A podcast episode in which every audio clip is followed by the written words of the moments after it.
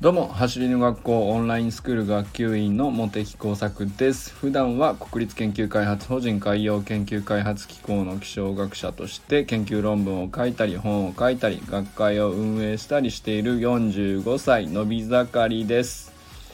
今日は初デートはカウンターで隣に座れ理論ということについてお話しします。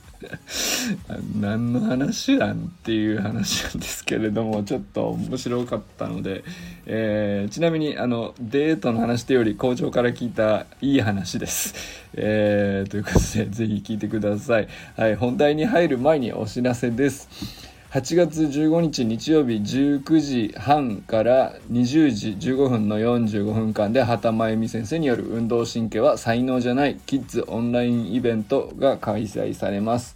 畑真由美先生は早稲田大学大学院のスポーツ科学研究科コーチング専攻のご出身で新体操全日本などのトップアスリートへの指導経験もえー、今現役でねバリバリにやってらっしゃる、えー、走りの学校の公認講師なんですけども、まあ、そんな畑先生がですね今一番力を入れて取り組んでおられることが子どもの運動神経を小さい頃からちゃんと育ててあげるっていうためのコーディネーショントレーニングというものなんですね。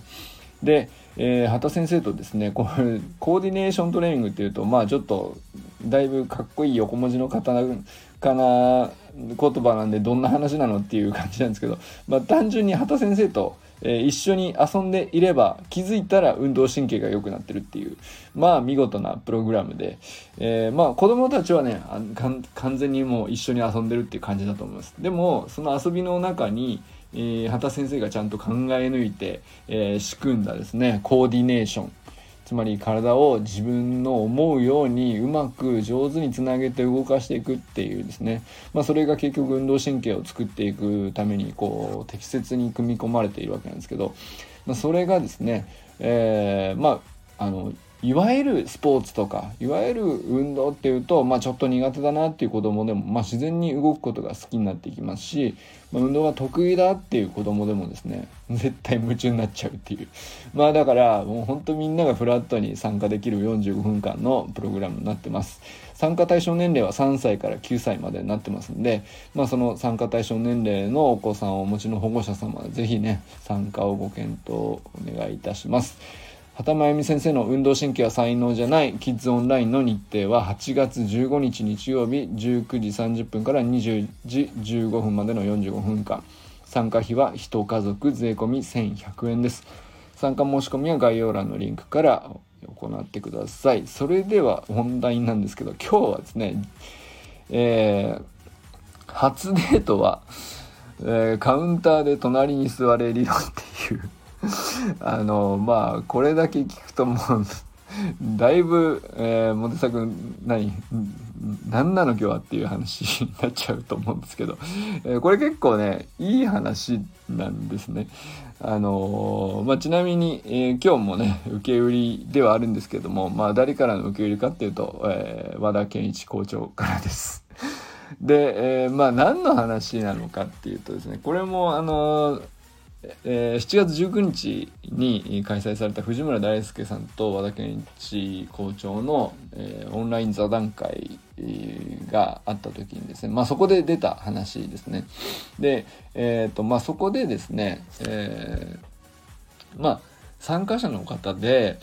うんと地域の知り合いの方で、まあ、子供が、えー、野球を始めたんだけど、えー、まあまあ野球は教えてもらえるからいいんですけど走るのが速くなれるとだいぶレギュラーに近づくと。えー、まあまだ小学校低学年とか確かにね走るのが速いだけでどんどん、えー、活躍できちゃったりするので走るのをちょっと教えてもらえませんかと、まあ、頼まれた方がいらっしゃったんですよね。でもまあその方はマラソンが得意なんですけど短距離が実はこんなに得意なわけじゃなかったっていう。でまあじゃあそこで走り革命理論ちゃんと学んであの教えようかなと思ってるんですけどっていうようなお話だったわけですよ。で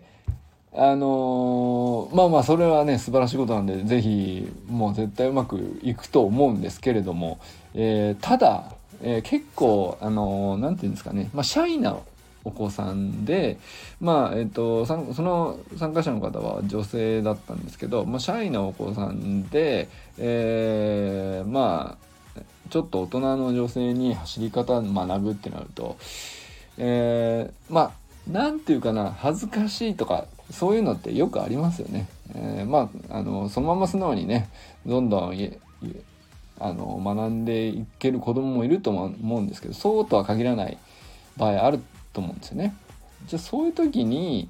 えー、まあ藤村さんがおっしゃってたのはやっぱりいろんな子供がいるので、まあ、いきなりその、えー、指導だからっつって指導をしようとしてしまうとえー、なかなか聞く体制になってないところに正しいことを言っても入らないとなかなかあの理解できないそもそも。っていうことがあるので、まあ、じゃあそういう時にどうするのと、まあ、そういう話になったわけですよ。でえー、まあ藤村さんなりにいろんなこういう時はあのこういう話から入るとか。まあそれは一つ一つもういろんなバリエーションって非常に面白かったんですけど、えー、でまあ同時にですねじゃあ和田校長なんかはどうですか？みたいな。まあ走り革命理論をどんどん広げていく時にまあもう何千人とあのお子さん見てきてるわけなんでえー、まあ各学年別にねもういろんなバリエーション試してるっていうんですけどその時にあのまあそれもいろんなやり方あります。だからそれはね、えー、まあ座談会に出た人たちはあの合うものをいくつもある中から試していくっていう形でそれで良かったんですけれども僕が一番その中で あ面白いなと思ったのが初デートはカウンターで隣に座れ理論っていうのがあるじゃないですかって和田校長がもう当然のように言ってきた時に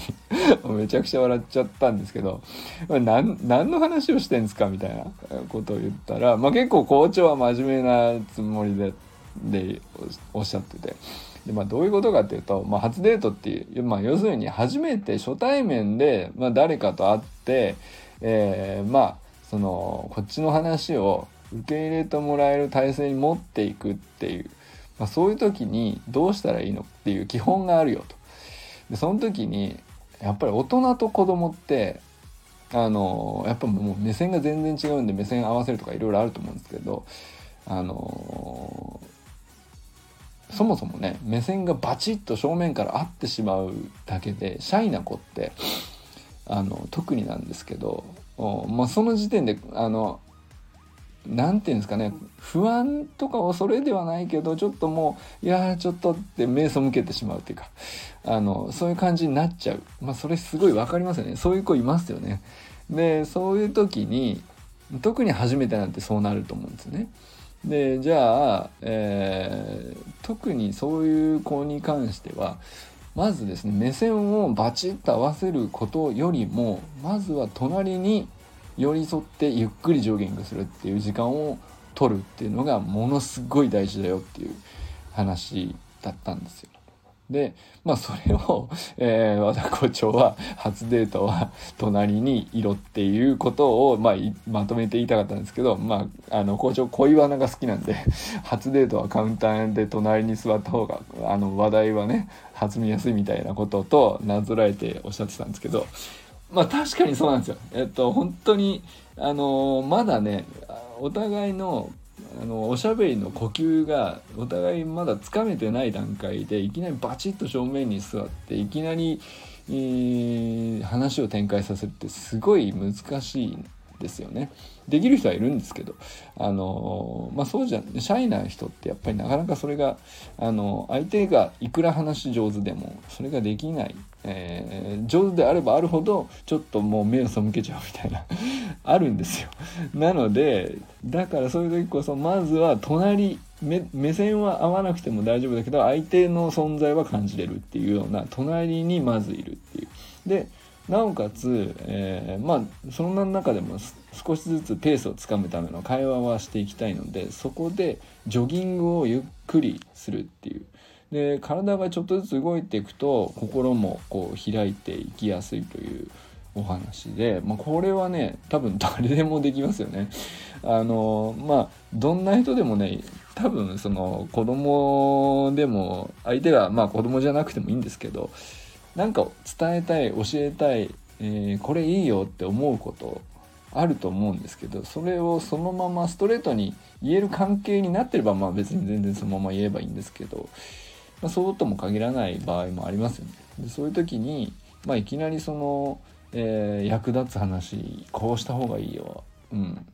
うんとじゃあまずこれからやってみようかって。まずいきなり入れないのでそういう時は、えー、まず隣。で少し体を動く何かしらで動かす。まあだから走るで言ったら軽いジョギング。本当にまあ散歩よりはね少しあの、まあ息が上がらない整あの、そんなにね上がらない程度のゆっくりしたジョギングでいいと思うんですけどだけどちゃんと心拍数が上がるような感じにしていくとうんと心も開きやすい。で、えー、まあ目線が合ってないけどちゃんと相手の存在とかペースとかあこういう人なんだなっていうのが分かりやすいのであのそういうふうにしていくとあのスーッと自分の言ってることとか、まあ、相手がしたいこととかあのそういうことをスムーズに交換できるよっていうようなお話ですね。これ結構ね僕はまあ確かになと思ってあの タイトルの割に結構いい いい話だなと僕は思ってたんですけどどうでしょうか。ということでね今日はね初デートはカウンターで隣に座れ理論っていうね、えー、和田健一校長からの受け売りについてご紹介してみました。それでは皆さんこれからも最高のスプリントライフを楽しんでいきましょう。 vamos